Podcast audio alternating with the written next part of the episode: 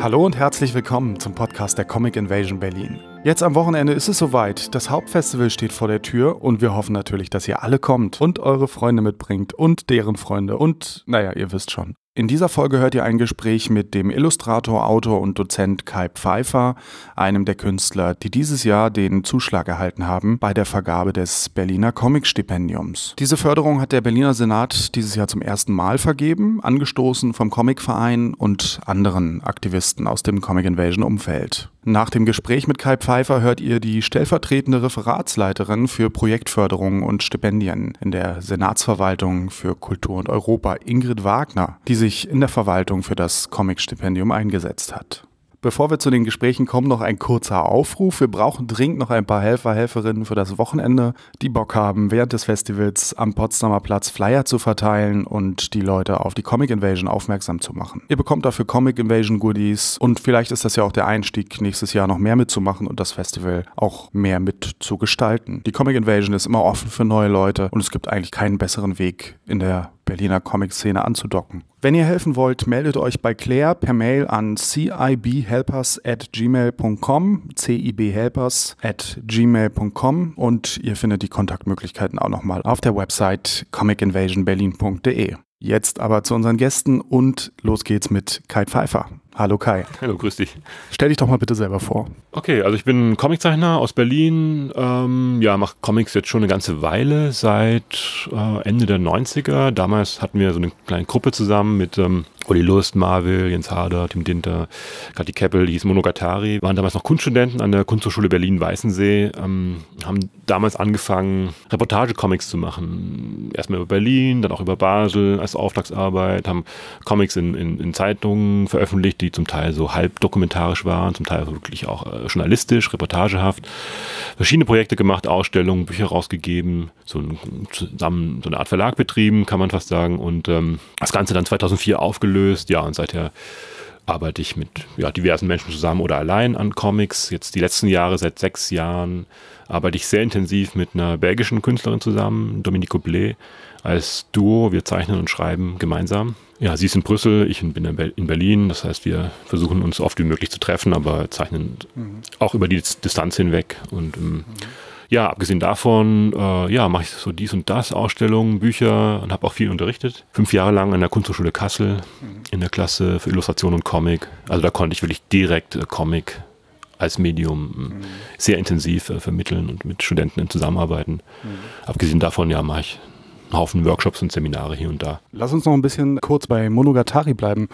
Wie, wie kam es denn, dass ihr da so einen Schwerpunkt auf ähm, Reportage oder Dokumentationen hattet? Ja, also wir haben ein Buch gemacht, das hieß Alltagsspionage. Das war unsere erste große Publikation ähm, mit Comic-Reportagen über und aus Berlin. Tja, wie kamen wir darauf? Ich hatte damals, mh, hm, stieß ich auf die Arbeiten von Chosako vor allen Dingen und äh, im Zuge dessen auch auf die Arbeit von Art Spiegelman als äh, Redakteur für Comic-Reportagen in einem amerikanischen Magazin namens Details und, und damit verknüpft auch über die Arbeit seiner Frau als Bildredakteurin beim New Yorker von Françoise Mouly, die auch immer wieder Zeichner eingeladen hat, äh, reportagehaft zu arbeiten für den New Yorker und, und, zusammen mit anderen Beispielen, die mir früher schon aufgefallen sind, zum Beispiel Tommy Ungerer hat ein großes altes Vorbild von mir. Ich kenne seine Kinderbücher schon ja aus, aus, aus meinen frühesten Lebensjahren. Und der hat eben auch äh, Reportagen gezeichnet für Sports Illustrated, glaube ich zum Beispiel, oder später dann einfach auf eigene Fausten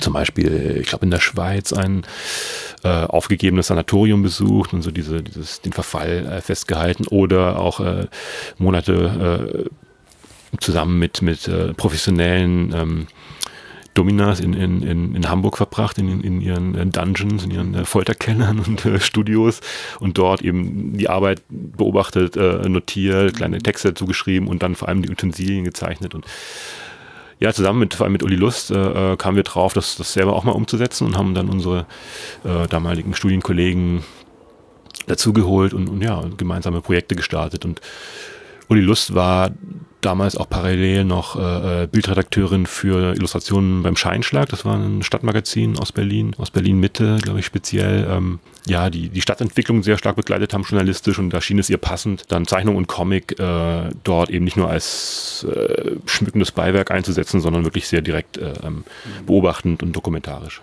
Ich finde es auch ein super ähm, spannendes Genre, äh, was ja auch jetzt inzwischen richtig groß und populär geworden ist. Ne? Also es gibt ja haufenweise äh, Comic-Reportagen mittlerweile. Ich bin da so ein bisschen zwiespältig, weil einerseits finde ich das großartig, andererseits denke ich mir aber auch, Comics sind ja doch eine, eine sehr, sehr subjektive Form der Darstellung. Ne? Also klar, äh, du hast natürlich bei Videoreportagen oder so, hast du natürlich auch immer eine äh, äh ganz ähm, starke subjektive Wahrnehmung, aber bei Comics ist es doch durch die, durch die Zeichnung und durch den, durch den Text ähm, vielleicht nochmal einen ganzen Zacken schärfer, oder? Wie, wie denkst, du da, äh, denkst du da so drüber? Ja, das, das ist bei vielen der erste Eindruck und ich glaube, es ist, ähm, es ist nicht falsch, aber es ist auch gleichzeitig ein Missverständnis. Das Missverständnis steht, besteht mal zunächst darin, dass das, das äh, allzu leichtfertig ähm, sozusagen das fotografische Bild und die Zeichnungen verglichen werden. Und, und, und, und dann, das machen sehr viele Kommentatoren jetzt auch beim, beim, bei den Diskussionen über Comic-Reportagen ähm, in Erlangen, die ich äh, mitgehört habe gab es eine Diskussion über Journalismus im mhm. Comic und, und wo es auch sehr stark in diese Richtung ging, also dass so abgeglichen wurde, okay, es gibt den Text, was mhm. kann der Text, was kann, was kann das Wort und was, was fügt das Bild hinzu und im Vergleich jetzt zum Foto und so weiter. Und das, äh, die Zeichnung ist aber irgendwo zwischen, ähm, zwischen dem geschriebenen Text und, und der Fotografie. Ähm, also für mich ist der Schlüsselbegriff ähm, Zeugenschaft und, und, und die Stimme des Autors, der ich entweder vertraue oder nicht. Mhm. Und wenn man das weiterdenkt, dann gilt das für alle Medien, alle journalistischen Medien. Mhm. Für den Film, also für Video und Fotografie ganz genauso wie für die Zeichnung. Dann mhm. ein, ein Fotograf, äh, selbst ohne digitale Manipulation, kann genauso äh, einen steuern, einfach durch die Auswahl der Bilder, kann man ja auch ein Ereignis komplett verfälschen. Also ich kann jedweden Ort dann doch so aufnehmen und, und, und, und darstellen, als sei, ja, ich kann entweder auf eine, ich kann auf eine Menschenmenge stoßen, jetzt mal äh, einfach, einfach gesagt, und, und, und trotzdem so ein paar, mir ein paar Winkel suchen, wo das so aussieht, als wäre keine Sau da gewesen und eine, eine Veranstaltung so äh, ähm, ja, bildnerisch entstellen. Mhm. Ein Beispiel, was mir dazu einfällt, ist äh, von einem äh, Fernsehjournalist, der äh, Korrespondent wurde an der, an der Wall Street äh, und der sich dann gewundert hat, wie niedrig die Gebäude dort sind. Und dann hat der Kameramann ihm erklärt, ja, wir filmen immer aus der Froschperspektive, praktisch vom Boden mhm. hoch, um das Bild Wall Street zu erzeugen. Es ist ein mediales Bild, das inszeniert ist einfach durch Kameraperspektive. Da ist keine weitere Manipulation nötig. Und, und dennoch ist es nicht objektiv. Also Objektivität im Journalismus äh, ist, ist für mich also per se reserviert für reine ähm, Nachrichten, Faktenberichte, wo vielleicht hoffentlich dann die Zahlen und, und, und, und groben Angaben stimmen. Mhm. Alles, was danach passiert, also das Interpretieren davon und das Kommentieren und das persönliche ähm, Veranschaulichen eines Vorgangs, ist notwendigerweise subjektiv gefärbt ohne dass das heißt, wir müssen jetzt gleich in New Journalism gehen und, und, und, und frei flottierend äh, äh Hunter S. Thompson mäßig einen, einen Trip-Bericht wiedergeben. Aber und, und, insofern ist also Comic-Reportage ähm, ein, ein, ist der Comic ein Medium von, von anderen, mit denen man dokumentarisch erzählen kann. Sind äh, so Reportagen und Dokumentation heute auch noch ein Thema für dich? Sie sind es immer wieder. Es war eine Zeit lang äh, eher indirekt. Also ich hatte vor einigen Jahren, schon wieder eine Weile her, mal so einen, einen Comic gemacht über ähm, die Katastrophe von Tschernobyl, also den Reaktorunfall von 86 und ähm, das äh, ist für mich allerdings keine Reportage gewesen, es ist eher so eine Art äh, dokumentarischer Comic-Essay, mhm. weil ich äh, recherchiert habe darüber und überhaupt über, über die Nutzung von Nuklearenergie und die Problematiken, die damit verknüpft sind. Ich war aber nicht vor Ort, also schon gar nicht mehr in der Katastrophe. Ich habe die nur als Kind auch in Deutschland eben miterlebt, so wie da. Insofern kann man das nicht Reportage nennen. Ähm, jetzt vor ein paar Jahren, zwei Jahren, war ich ähm, längere Zeit in Kapstadt, habe recherchiert für dokumentarischen Comic und äh, davor war ich in, Burkina Faso. Also ich versuche oder würde gern darüber eine längere Geschichte machen, eigentlich über die Erlebnisse in diesen beiden Ländern, dann wiederum aber auch als Europäer, also das von hier ausgehend, also wirklich im wörtlichen Sinne ausgehend, reisend. Ähm, das ist dann irgendwo zwischen autobiografischem Reisebericht, äh, ähm, Essay, welches ich dazu recherchieren werde, so historisches Wissen oder einfach Einschätzungen von, von Kommentatoren und dann eben auch aber mit Reportageanteil. Ich habe sehr viele Interviews geführt mit, mit, mit Menschen in, in Kapstadt und ja, werde das auch verarbeiten. Du gehst immer sehr stark vom, vom Thema aus, kann das sein? Oder also es klingt immer jetzt alles so, als ob du wirklich ja sehr stark von einer, von einer ganz bestimmten, äh, von einem Thema ausgehst und dann da recherchierst, fast schon journalistisch eben, ne? Ja, das betrifft aber nur diese Arbeiten, die ich jetzt erwähnt hatte, also die, die eben tatsächlich was äh, Reportagehaftes haben oder Reportagen sind zum Teil. Ähm, bei meinen anderen Arbeiten und hoffentlich auch bei dem in Anführungszeichen Afrika-Buch hoffe ich, dass ich aber eher was entdecke, was ich noch vorher noch gar nicht weiß, also was dann das, das Thema ist äh, und, und, und wird. Und ähm, oft fange ich eben gar nicht mit dem Thema an. Also äh, ein gutes Beispiel ist jetzt das, das, das letzte Buch, letzte größere Buch, das ich gemacht habe mit Dominique Goblet zusammen. Äh, das heißt Plus Entente auf Deutsch, äh, wird beim Avanta Verlag nächstes Jahr im Frühjahr erscheinen unter dem Titel Bei Gefallen auch mehr da haben sich dann Themen irgendwann eingestellt beim Machen. Begonnen hat das Buch, das recht umfangreich ist, allerdings mit fünf Seiten, die ich gezeichnet habe, auf den Zuruf von Dominique hin, schlag doch mal ein Projekt vor. Mhm. Und das Projekt waren eben wirklich einfach fünf Comic-Seiten mit einem äh, festgelegten Layout, aber jede von den Seiten habe ich komplett anders gezeichnet, in einer anderen Technik, äh, äh, komplett assoziativ. Ich wusste überhaupt nicht, wo das hingeht. Ich habe ich hab wirklich äh, wild mir auch äh, Fotos, äh, Fotovorlagen gesucht, weil sie viel mit Fotovorlagen arbeitet im Gegensatz zu mir und da die interpretiert und habe dann so ein bisschen mich ihr angenähert und sie arbeitet mit Mischtechniken sehr viel. Dann dachte ich mir, okay, ich mache jetzt nicht so äh, meine Marke äh, neben ihre Marke gehalten, so mein Style neben ihrem äh, Stil und ähm, sondern ich will so eine Art potenzielles Amalgam hier anbieten. Und deswegen, also habe ich wirklich eine Seite mit, mit Bleistiften aquarelliert, die nächste war dann in verschiedenfarbigen Tuschen, dann wieder mit, mit, mit Filzstift und so. Mhm. Und eben auch inhaltlich komplett, ich wusste überhaupt nicht, wo das hingeht. Ich habe so Zitate äh, ähm, reingenommen, was den Text betrifft, aus, aus Kontaktanzeigen, aus so einem 70er Jahre Pornomagazin aus Frankreich und ähm, eigentlich eine ganz harmlose Anzeige. Und irgendwann später im Machen des Buches, also stellten sich Figuren ein, stellten sich, sich also eben, neben den Figuren auch, auch Situationen ein. Und irgendwann hatten die alle eine Art zu sprechen und hatten dann plötzlich einen Background, und brachten ein Leben mit, das uns eigentlich wie, wie Geister tauchten die sozusagen auf. Und, und auf einmal folgten wir deren Geschichte. Ähm, und, und ja, haben, haben dann auch bewusster angefangen, die Geschichte zu gestalten. Und alles, was am Anfang assoziativ entstanden ist, äh, fing plötzlich an, einen Sinn zu ergeben. Also alle, alle Steinchen, also Mosaiksteinchen fielen so ineinander und ergaben ein narratives Gesamtbild. Mhm. Und, und plötzlich kann man jetzt sagen, eins der Themen des Buches ist, sind äh, Kontaktanzeigen im Internet, speziell ähm, mhm. Profiltexte von Männern auf, auf Dating-Websites. Mhm äh, die wir auch äh, ausgiebig äh, im Original zitiert haben, weil das ist, ist, ist eine, eine, es ist wirklich konkrete äh, Lyrik, die man sich nicht ausdenken kann, wirklich fantastisch, also äh, sehr inspirierend. Aber es fing halt an mit dieser, mit dieser zufälligen Anzeige, äh, die eine Frau geschaltet hatte in diesem 70er Jahre Pornomagazin und, und, und, und ich habe mir nichts dabei gedacht erstmal. Ich dachte nur, okay, mal gucken, wohin das führt. Und, und, und ja, also sozusagen wirklich das Gegenteil äh, von einem Buch, das mit einem vorgegebenen Thema beginnt. Es gibt ja so Künstler, die ähm, naja, immer so ein bisschen mehr oder weniger das Gleiche machen oder äh, zumindest eine, in so eine bestimmte Richtung gehen oder so.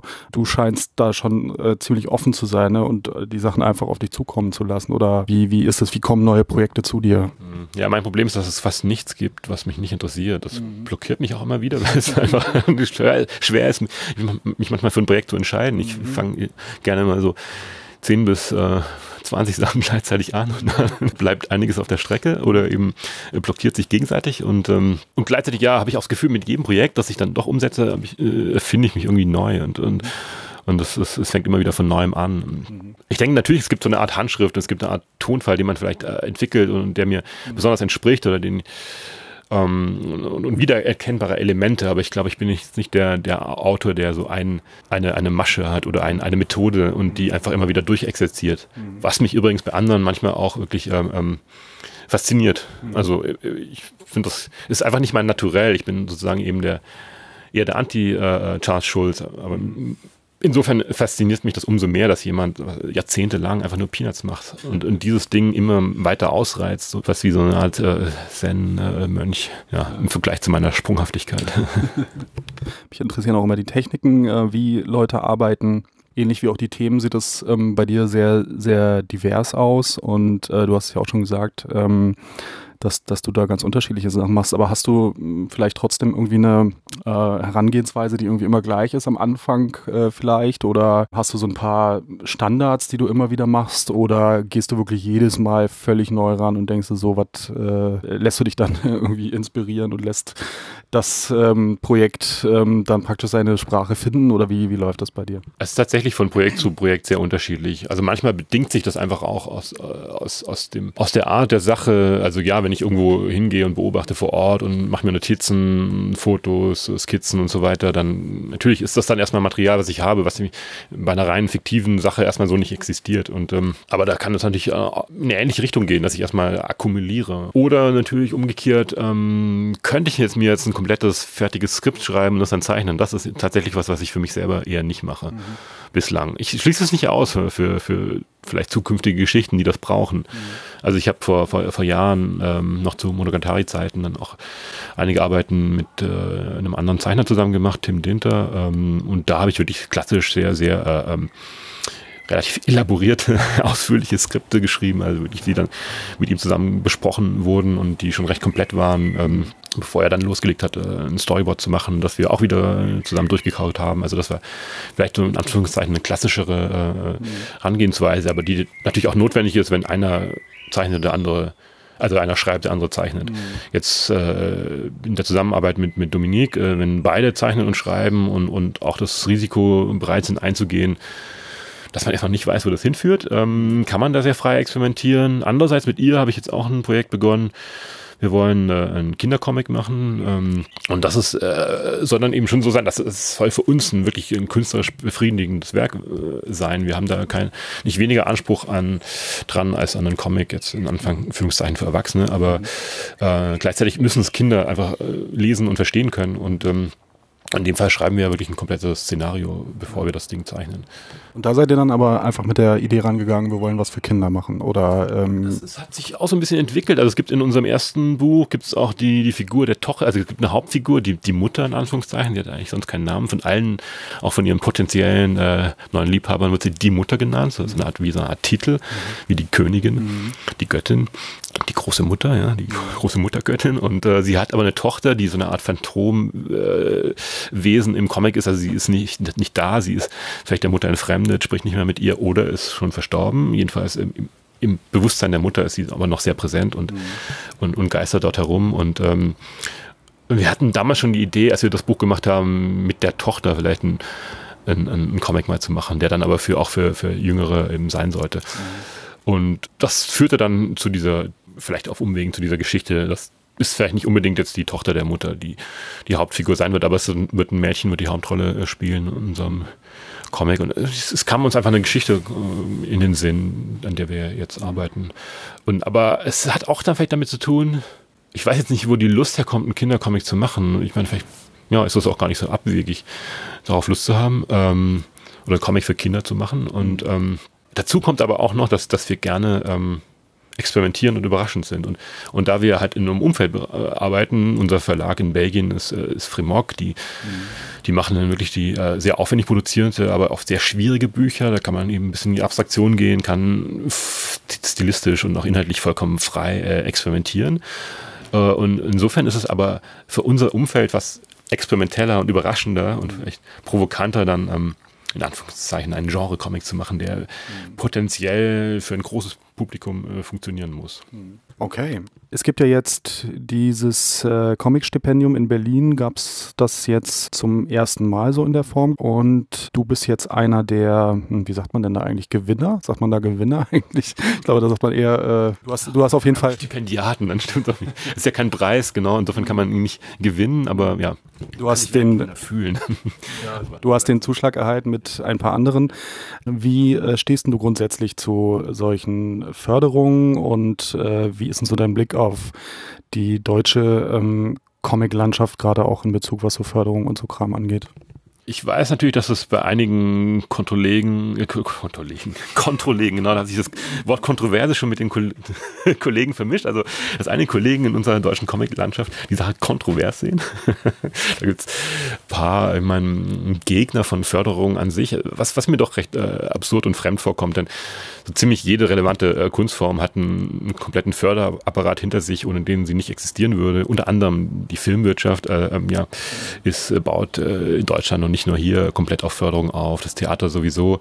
Und äh, äh, Filme werden vielleicht als populärer wahrgenommen als Comics, sind es auch, kosten aber gleichzeitig viel, viel mehr Geld. Und soweit ich weiß, wird so gut wie nichts von dieser Förderung dann zurückgezahlt, was immer so dabei steht. Im Erfolgsfall wird dann ne, mit Förderung zurückgegeben ist nicht der Fall. Und ich hatte auch schon vor etlichen Jahren in, in, in einer Anthologie, die ich mit meinem Wandverlag rausgegeben hatte, Plug, mal so ein recht äh, etwas polemisches Vorwort geschrieben, wo ich mir nicht verkniffen habe zu erwähnen, dass äh, damals war das der aktuelle Stand, dass äh, jede Theaterkarte von staatlich geförderten Theatern in Berlin, die verkauft wird mit, glaube ich, waren damals so 90 Euro, äh, ähm, bezuschusst ist. Mhm. Das heißt, diese Apparate sind sehr teuer und, und da ist irgendwie selbstverständlich, dass ja jeder Beleuchter will natürlich mhm. ein, ein Monatsgehalt nach Hause bringen. Comiczeichner sollen doch gerne Graphic Novels oder Serien oder Heftreihen ähm, ja auf, auf Hungerleider-Niveau äh, sich irgendwie aus den Rippen schwitzen und äh, mhm das ist dann Underground, aber ich finde, dass das ein Förderapparat, ich glaube, ich bin sehr sicher, dass er nicht schaden wird, sondern ganz im Gegenteil nutzen. Und das Schöne am Comic ist, dass er, dass er tatsächlich erstmal wenig kostet. Das heißt, ähm, man kann mit relativ wenig Geld sehr, sehr viel erreichen. Das heißt noch nicht, dass der Senat jetzt schon genug in die Förderung steckt, denn wir sind noch bei ähm, ja, verschwindend hm. geringen Fördergeldern, aber überhaupt deutschlandweit gesprochen.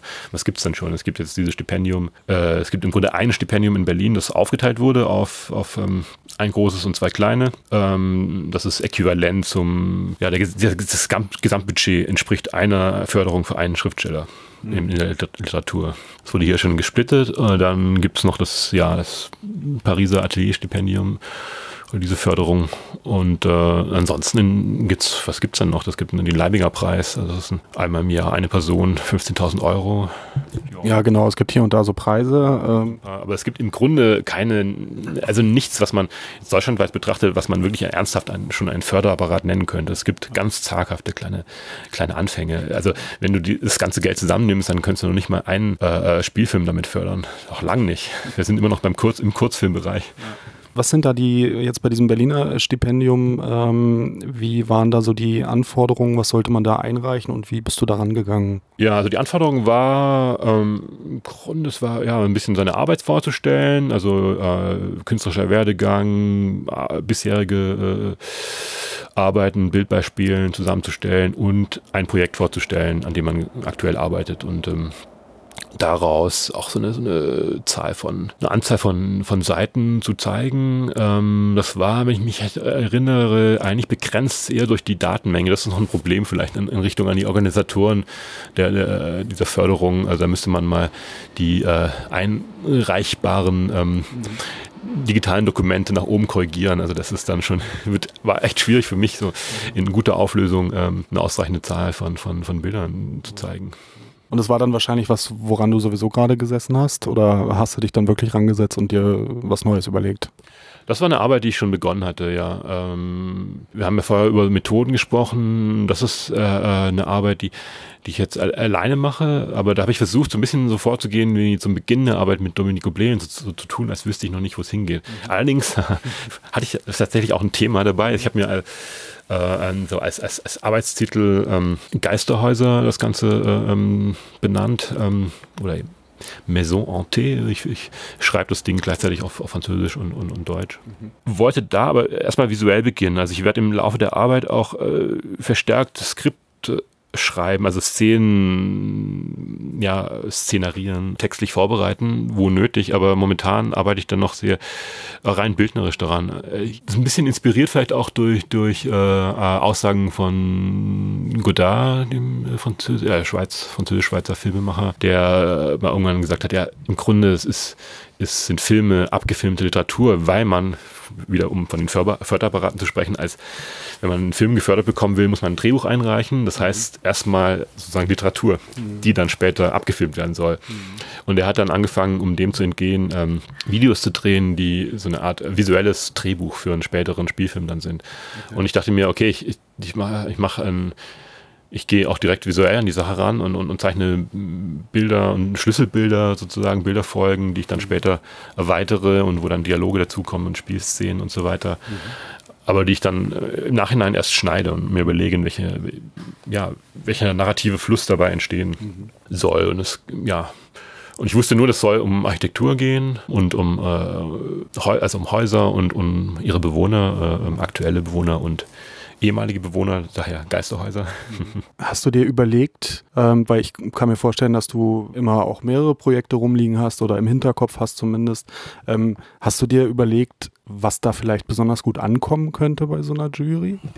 Also in meinem Fall habe ich jetzt eher das Gegenteil davon gemacht. Also ich habe ich hab, ähm, das Projekt eingereicht, an dem ich in dem Moment äh, der Einreichung am intensivsten gearbeitet habe. Wenn ich jetzt kalkuliert hätte, hätte ich aber doch eher versucht, das mein, mein äh, dokumentarisches Afrika-Projekt auf Vordermann zu bringen, weil das so Anführungszeichen so ein bisschen klischeehaft typischerweise so ein Ding ist, was, was so, äh, ja, öffentliche Förderung kriegen könnte, weil es mhm. potenziell, vielleicht riecht das so nach äh, gesellschaftlicher Relevanz, sozusagen sozial und kultureller äh, Kommentar, ähm, interkulturell sogar, was weiß ich, über Grenzen hinweg. Und ja, ich wollte aber ähm, ja schon dazu stehen, dass ich als Zeichner auch an Sachen arbeite, die, die eher äh, ja, so vielleicht so eine Art Prosa-Gedicht sind, als, mhm. als, als ein, als ein Genre-Comic oder ein, wie soll ich sagen, also die, die Forschung an der Form selber, der Form des Comic und ihren Möglichkeiten ist mir sehr wichtig und finde ich, äh, sollte ähm, gefördert werden. Ich glaube, das ist für mich eigentlich eine Aufgabe von einem Förderapparat.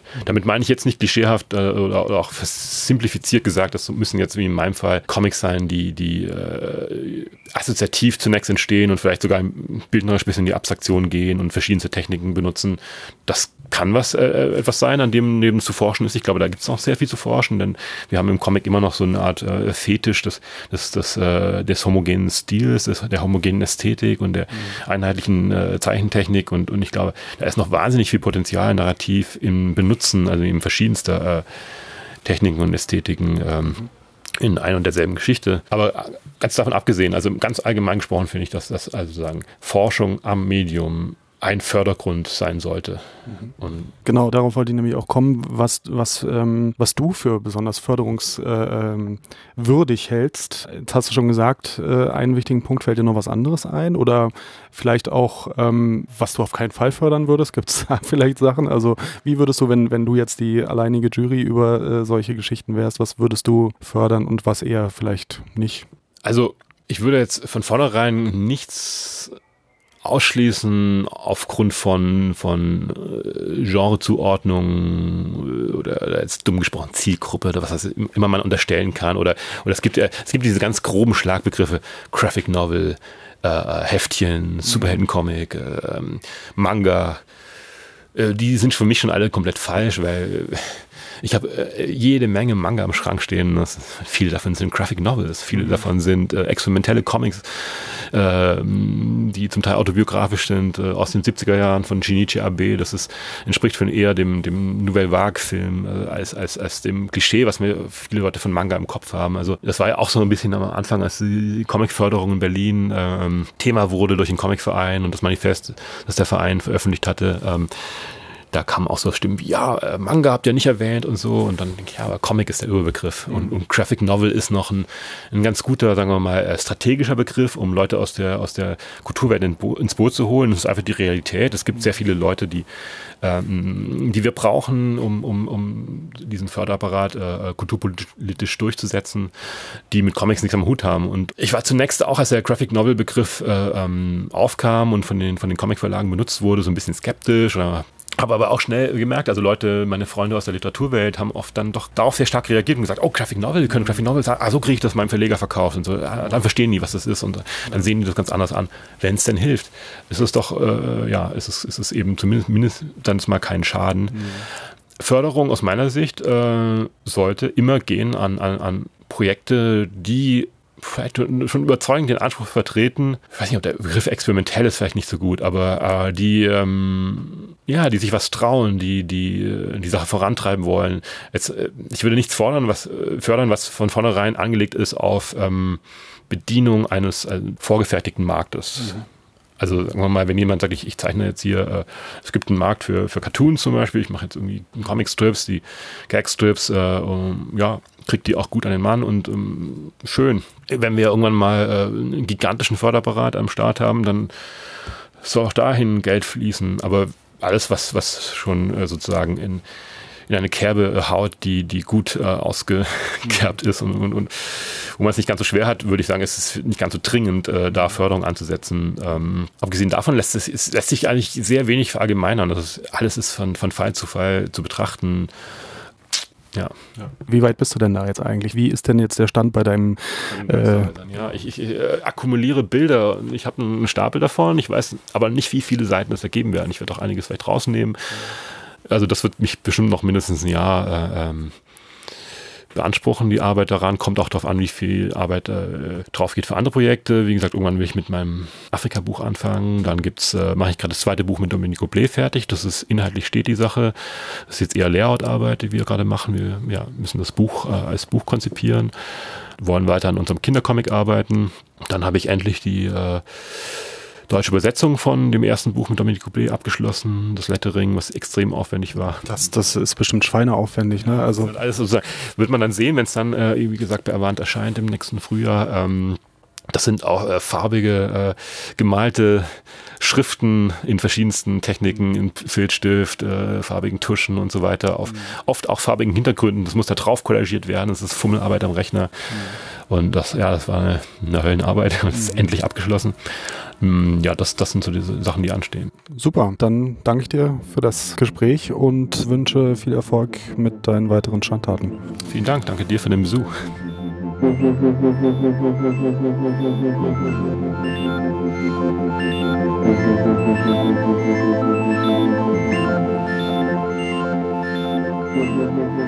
Ja, ich bin hier stellvertretende Referatsleiterin in der Kulturverwaltung und habe unter anderem die Bereiche bildende Kunst, Literatur und Kulturaustausch zu bearbeiten und zu betreuen und habe in dem Zusammenhang natürlich immer schon festgestellt, dass der Comic-Bereich in Berlin zwar relativ präsent ist, aber nicht in den Sparten, die wir hier so aufgeteilt haben und dass es eben gerade für Comic-Künstlerinnen und Comic-Künstler in der bildenden Kunst ganz wenig Möglichkeiten gab, weil es natürlich in der bildenden Kunst um die Originalität geht, das heißt dieses Unikat und nicht das Buch, was dann das Endprodukt eines Comics ist.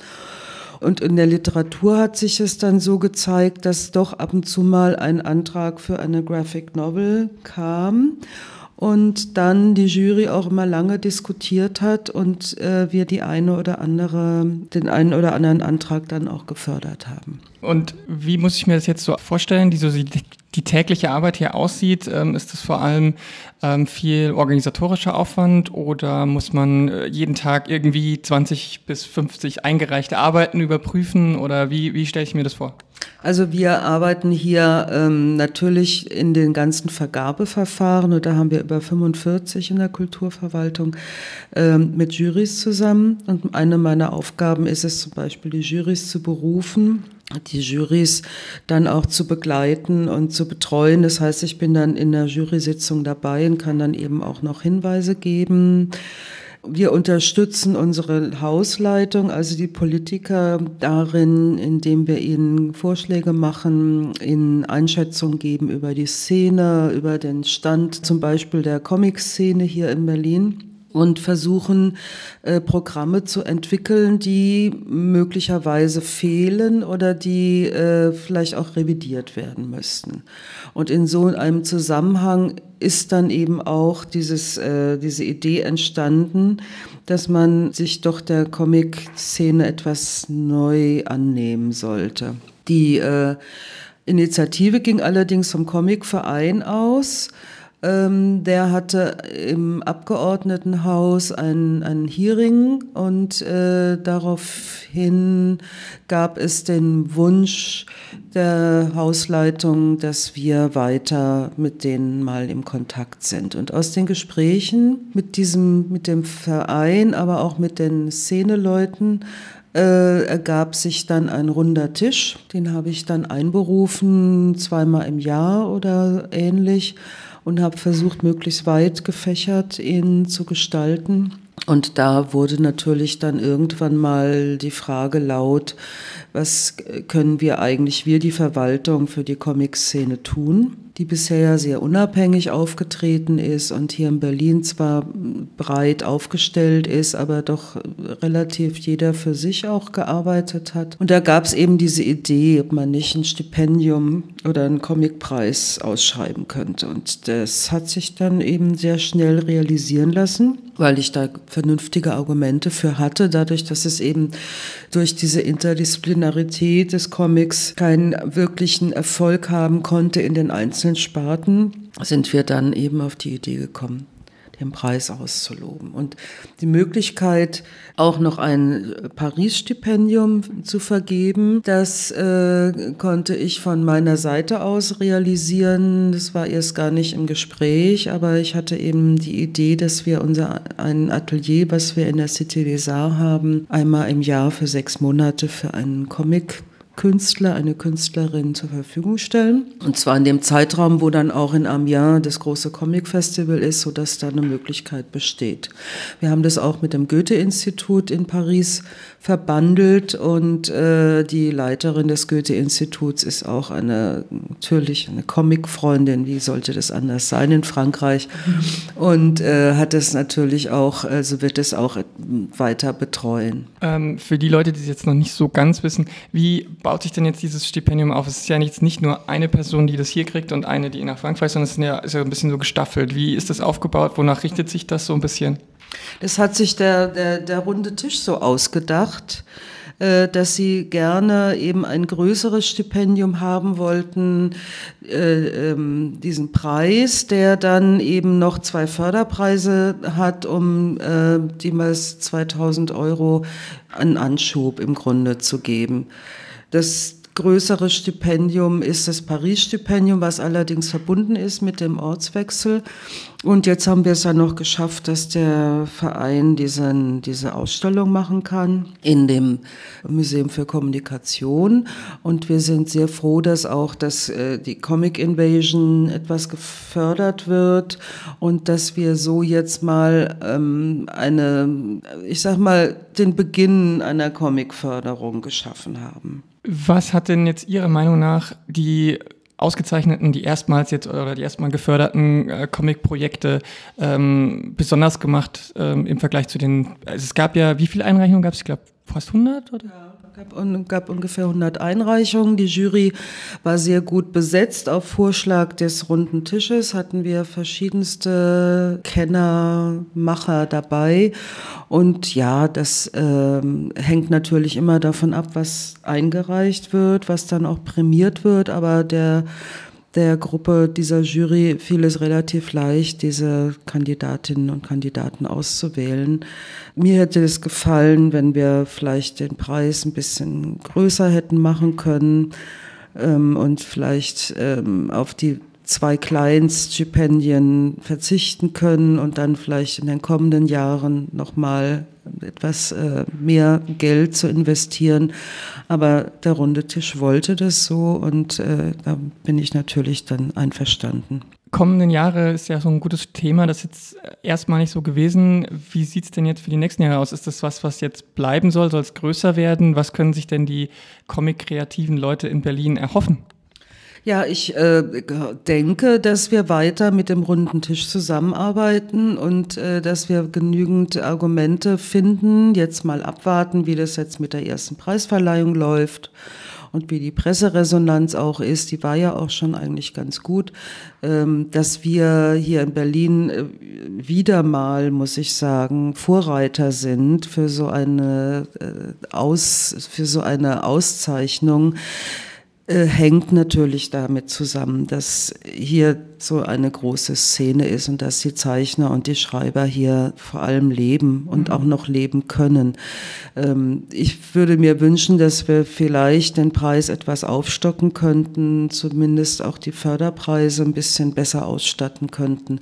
Und das müssen wir dann gemeinsam mit den Abgeordneten besprechen. Und ich denke, dass der Förder, der runde Tisch da auch wieder sehr aktiv sein wird. Also können sich die Leute, die jetzt beim ersten Mal nichts bekommen haben, trotzdem sicher sein, dass es noch mehrere Möglichkeiten geben wird? Es wird auf jeden Fall diese, äh, diese Förderung weiterlaufen. Die ist jetzt fest im Haushalt. Es kommt jetzt nur darauf an, wie hoch sie äh, bleiben wird oder ähm, ob sie eventuell irgendwann mal erhöht wird die Comic Invasion als großes Festival für und in Berlin. Welche Bedeutung sehen Sie für die Szene oder für die Kulturszene oder wo sehen Sie da die Comic Invasion Berlin im Gesamtkontext, weil Berlin ja schon ein sehr kulturell vielfältig ausgeprägtes äh, Bundesland und eine Stadt ist, die schon viel an bieten, sehr viel anbietet. Wo, wo sehen Sie da die Comic Invasion? Die Comic Invasion ist eben wieder ein Segment. Wir haben ja in Berlin so viele Segmente, einzelne Gruppierungen, die aber ein ganz großes Potenzial haben. Und äh, genauso wie es den äh, Europäischen Monat der Fotografie gibt, die Berlin Art Week oder jetzt auch äh, der Versuch, Graffiti-Festivals oder Urban Art Festivals zu starten, hat natürlich die Comic-Szene auch genau dieselbe Attraktion und Attraktivität. Wir wissen, dass sehr viele auch äh, aus dem Ausland kommen, dass es ein Treffpunkt ist und dass, äh, dass das Festival für die Szene auf jeden Fall hochrelevant ist. Und wir möchten gerne, dass äh, das weiter läuft und mal sehen, wie die Macher das hinkriegen. Dann vielen Dank für Ihre Zeit und äh, wir sehen uns dann auf der Comic Invasion. Genau, genau, gerne.